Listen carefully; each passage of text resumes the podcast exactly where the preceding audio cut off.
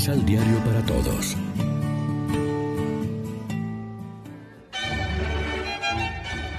Proclamación del Santo Evangelio de nuestro Señor Jesucristo, según San Juan.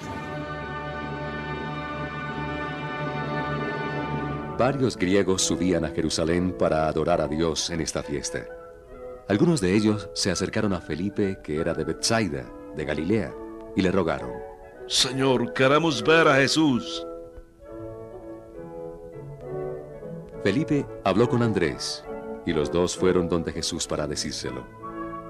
Por toda respuesta, Jesús declaró: Ha llegado la hora en que el Hijo del Hombre va a recibir su gloria. En verdad les digo, si el grano de trigo no cae en tierra y muere, queda solo. Pero si muere da mucho fruto. El que ama su vida la destruye, y el que desprecia su vida en este mundo la conserva para la vida eterna. El que quiere servirme, que me siga, y donde yo esté, allá estará el que me sirve. Si alguien me sirve, mi Padre le dará honor. Me siento turbado ahora.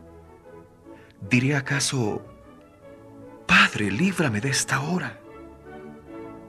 Pero no, pues precisamente llegué a esta hora para enfrentar esta angustia.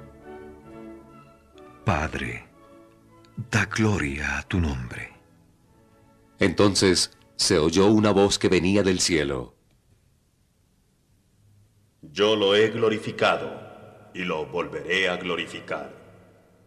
Algunos de los que estaban allí y que escucharon la voz decían, ¡Fue un trueno! Otros decían, Le ha hablado un ángel. Entonces Jesús hizo esta declaración. Esa voz no fue por mí, sino por ustedes. Ahora es el juicio del mundo. Ahora el amo de este mundo va a ser echado fuera. Y cuando yo haya sido levantado de la tierra, atraeré a todos a mí. Jesús daba a entender así de qué modo iba a morir. Lección Divina Amigos, ¿qué tal? Hoy es domingo 21 de marzo. Celebramos en la liturgia el quinto domingo de Cuaresma, como siempre, alimentándonos con el pan de la palabra. Estamos al final del libro de los signos, que es la clave interpretativa que usa Juan en su Evangelio, y ya se está perfilando el encuentro mortal entre la clase dirigente y Jesús. Este pasaje es como un broche entre lo que hasta ahora Juan ha contado y se concluye con esta aparición de las gentes señalados por estos griegos y lo que está por suceder. Los próximos sucesos, Juan los subdivide en dos ámbitos. El primer ámbito es el diálogo con solo los discípulos en el contexto de la cena pascual. El otro ámbito estará o será mejor la escena pública de la pasión y después la aparición del resucitado.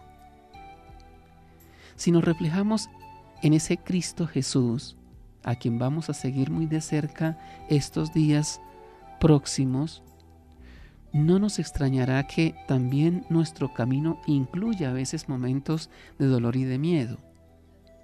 No sé si alguna vez nos ha tocado elevar súplicas con gritos y con lágrimas a Dios, para que nos ayude en nuestros momentos de crisis. Pero de una cosa sí podemos estar seguros, que no es nada fácil seguir las huellas de Cristo con el mismo estilo de vida que Él nos enseñó.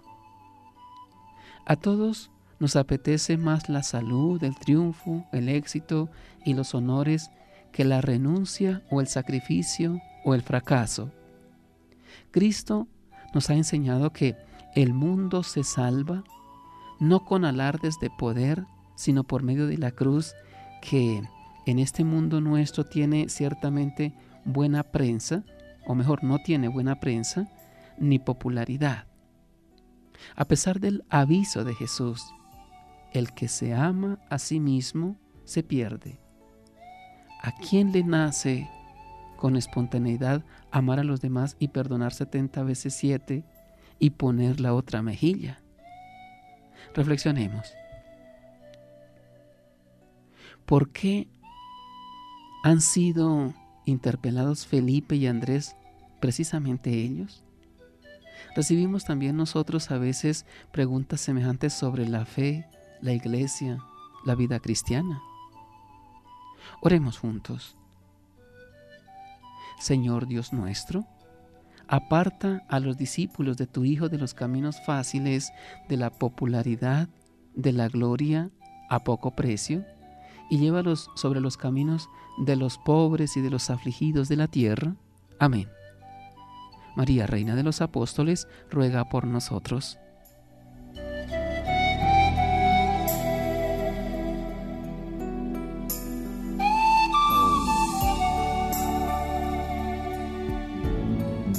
Complementa los ocho pasos de la Alexio Divina adquiriendo el emisal Pan de la Palabra en Librería San Pablo o distribuidores.